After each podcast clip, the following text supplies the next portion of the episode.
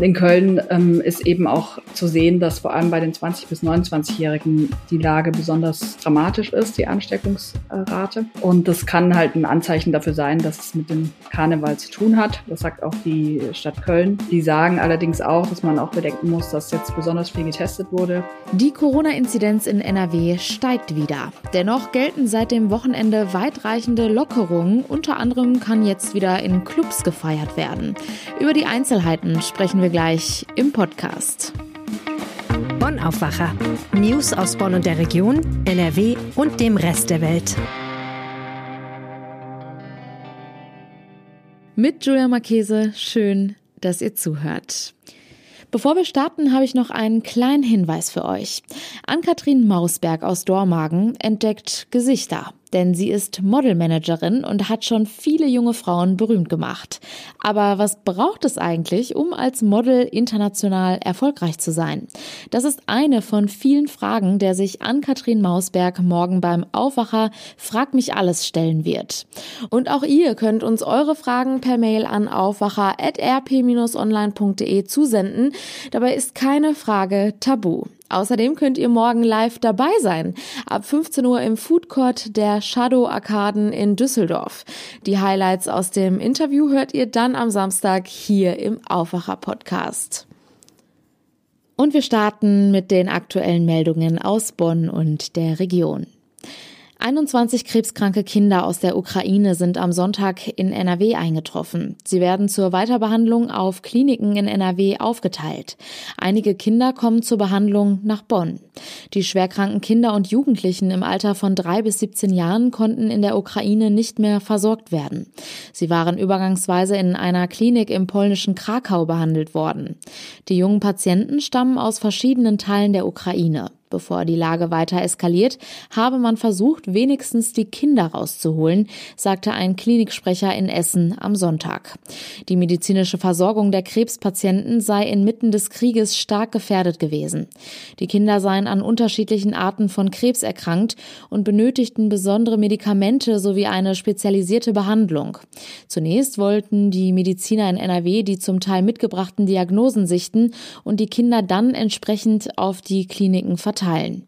Die Transporte per Bus nach Köln, Bonn, Aachen, Münster, Dortmund oder Krefeld sollten noch am Sonntag erfolgen. Eine Meldung über eine vermeintliche Kindesentführung kursierte am Sonntag in verschiedenen Bonner Facebook-Gruppen. Bei einem offenkundig gefälschten Bericht über eine Kindesentführung in Bonn versuchten mutmaßliche Betrüger Schadsoftware zu verbreiten. In dem Beitrag wird behauptet, ein fünfjähriges Mädchen sei in Bonn von einem Mann aus einem Einkaufszentrum entführt worden. Der Polizei ist dazu nicht das geringste bekannt, wie ein Sprecher der Polizeistelle am Sonntag versicherte. Der angebliche Medienbericht ist aufgemacht wie die Nachrichtenseite von Sky News, einem Medienhaus aus Großbritannien. Der Text ist allerdings im schlechten Deutsch verfasst und das Markenlogo nicht korrekt nachempfunden. Auch die Internetadresse ist nicht mit der von Sky News identisch. Es wird ein Video der angeblichen Entführung angeboten. Wer es sehen will, muss dafür angeblich sein Alter bestätigen. Das scheint der Hintergrund der Betrugsmasche zu sein. Mit dem Klick aufs Video könnte zum Beispiel Schadsoftware auf den Rechner gelangen. Die Helfer von Meckenheim Hilft sind am Samstag nach Meckenheim zurückgekehrt. Ein Konvoi von Meckenheim Hilft hat es geschafft, mehrere Paletten mit medizinischen Gütern und Lebensmitteln in die Ukraine zu bringen. 15 Tonnen Hilfsgüter hatte die Fluthilfsorganisation Meckenheim Hilft um Stefan Pohl und Brigitte Kuchta geladen. Ein Teil der Güter konnten die Helfer in Flüchtlingslagern auf der polnischen Seite im Grenzgebiet verteilen. Die medizinischen Artikel musste Stefan Pohl jedoch unter Polizeischutz in die Grenzstadt Lviv in die Ukraine bringen. Eigentlich hatten die Organisatoren unter allen Umständen vermeiden wollen, das Kriegsgebiet zu betreten. Aber die Ukrainer verfügten über keine Transportkapazitäten, um die Güter von der Grenze abzuholen, sagte Pohl. Daher habe es keine Alternative gegeben. Am Samstagnachmittag kamen die Helfer dann wohlbehalten am Industriepark Kottenforst in Meckenheim an. Ob sie nochmal Richtung Ukraine aufbrechen wollen, wissen sie noch nicht. Fest steht, wenn es nochmal einen Konvoi aus Meckenheim geben sollte, dann fahren sie mit einem Lastwagen. Kommen wir nun zu unserem heutigen Top-Thema. Passend zum strahlend blauen Himmel in den letzten Tagen und dem bald bevorstehenden Frühlingsanfang gelten bei uns in NRW seit vergangenem Freitag weitreichende Lockerungen der Corona-Regeln. Unter anderem gilt in Restaurants, Hotels und bei Sportveranstaltungen wieder die 3G-Regel. So haben nun geimpfte, genesene und auch ungeimpfte Personen mit einem negativen Test Zutritt. Allerdings steigen bei uns in NRW gerade die Corona-Infektionszahlen stark an. Und darüber spreche ich jetzt mit Claudia Hauser aus dem NRW-Ressort. Herzlich willkommen im Aufwacher. Hallo Julia. Claudia, wie ist denn die aktuelle Lage bei uns in NRW? Ähm, die Corona-Inzidenz ist jetzt gerade wieder weiter gestiegen. In Köln liegt sie sogar bei über ähm, 2000. Und landesweit gab es ähm, am Sonntag über 24.000 neue Ansteckungen. Das ist also gerade alles äh, ziemlich weit oben.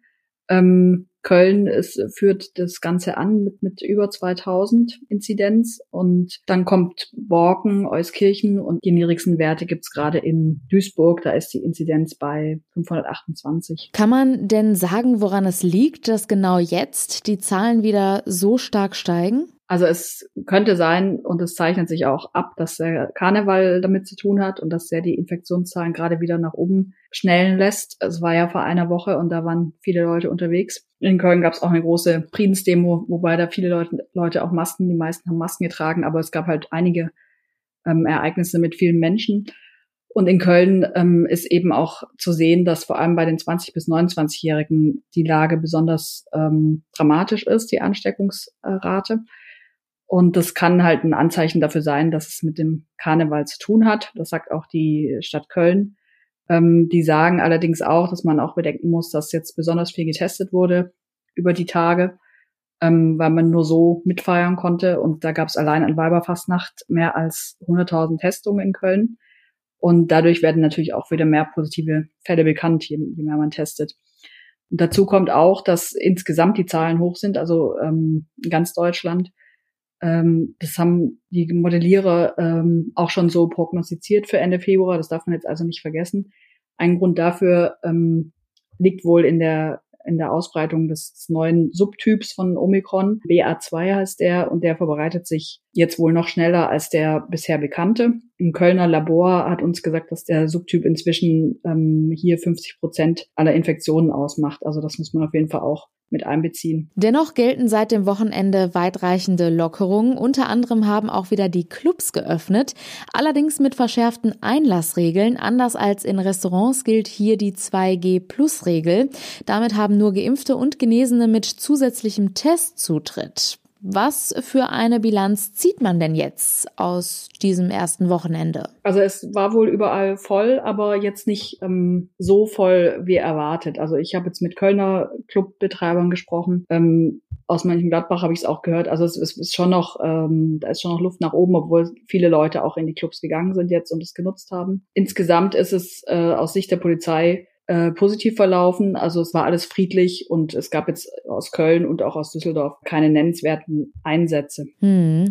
Du hast gerade gesagt, du hast auch mit den Clubbesitzern gesprochen. Wie ist das für die denn jetzt eigentlich, nach einer so langen Zeit wieder die Türen zu öffnen? Die freuen sich, dass es jetzt wieder losgeht und äh, haben sich vorbereitet, also haben teure Luftfilteranlagen eingebaut, die haben äh, mehr Security-Personal jetzt und kontrollieren streng ähm, es drohen ja auch Strafen, wenn, wenn sie das nicht tun. Also da halten sich auch alle dran. Und deshalb ist es eigentlich ähm, so gesehen sicher, wenn man in den Club reingeht. Ähm, ja, die freuen sich einfach, dass es wieder losgeht und sagen aber auch, dass jetzt am ersten Wochenende schon noch sehr unklar war, wie die Regeln eigentlich sind. Das wurde ja alles wieder erst ziemlich kurzfristig bekannt gegeben. Und viele Leute wussten einfach nicht, dass sie diesen zusätzlichen Test brauchen. Und ähm, manche Clubs, viele öffnen erst um Mitternacht. Und da ist es halt auch nicht möglich, die Leute dann noch zu, in ein Testzentrum zu schicken. Und deshalb mussten einige auch viele Leute, die rein wollen, erstmal wieder wegschicken. Und die hoffen jetzt halt, dass sich das schnell rumspricht und die Leute dann wissen, was sie alles dabei haben müssen. Wie reagiert denn die Politik jetzt auf die Lockerung in Verbindung mit den aktuellen Infektionszahlen? Ja, unsere Kollegin Birgit Marschall konnte am Sonntag kurz mit Bundesgesundheitsminister Karl Lauterbach sprechen. Der sagt zum Beispiel, und das sagen auch Experten, dass die Maßnahmen, dass es schon richtig ist, jetzt äh, zu lockern Lauterbach sagt, dass wir aber trotzdem vorsichtig sein müssen, weil mehr Kontakt auch immer mehr Infektionen heißt. Und er appelliert jetzt nochmal an alle, ähm, sich impfen zu lassen, dass sie sich jetzt wenigstens einmal impfen lassen. Und er ähm, warnt auch davor, die Omikron Variante zu unterschätzen. Also sie hat ja meistens einen milden Verlauf, aber trotzdem äh, bedeutet sie halt für 200 Menschen jeden Tag auch den Tod und verläuft tödlich. Und ähm, das sind natürlich zu viele Opfer, sagt der Gesundheitsminister. Jetzt steht der Frühling vor der Tür. Was sagst du? Können wir künftig trotz der gerade sehr hohen Infektionszahlen mit Entspannungen rechnen, was die Inzidenzen und Lockerungen angeht? Ich glaube einerseits schon, weil ja im Sommer die Zahlen jetzt immer runtergegangen sind.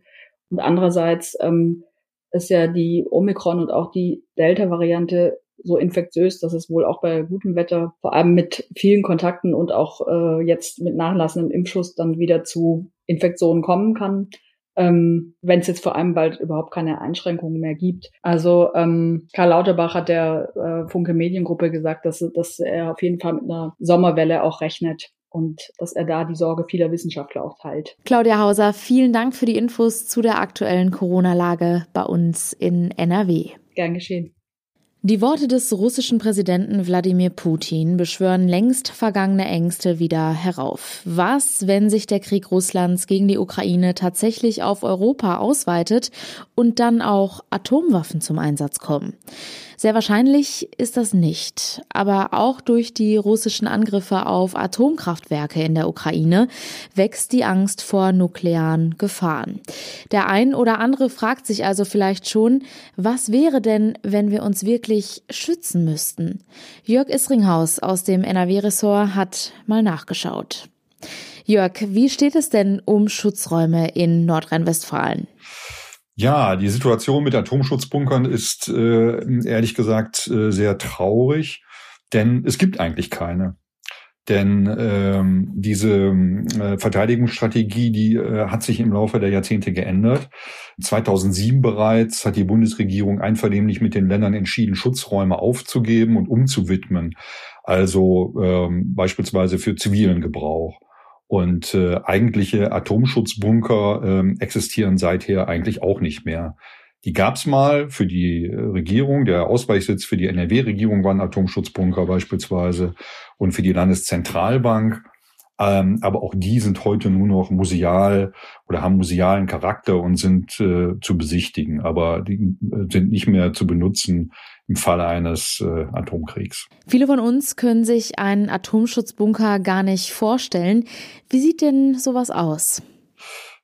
Ja, also Bunker äh, sehen eigentlich so aus, wie man sie sich vielleicht landläufig vorstellt.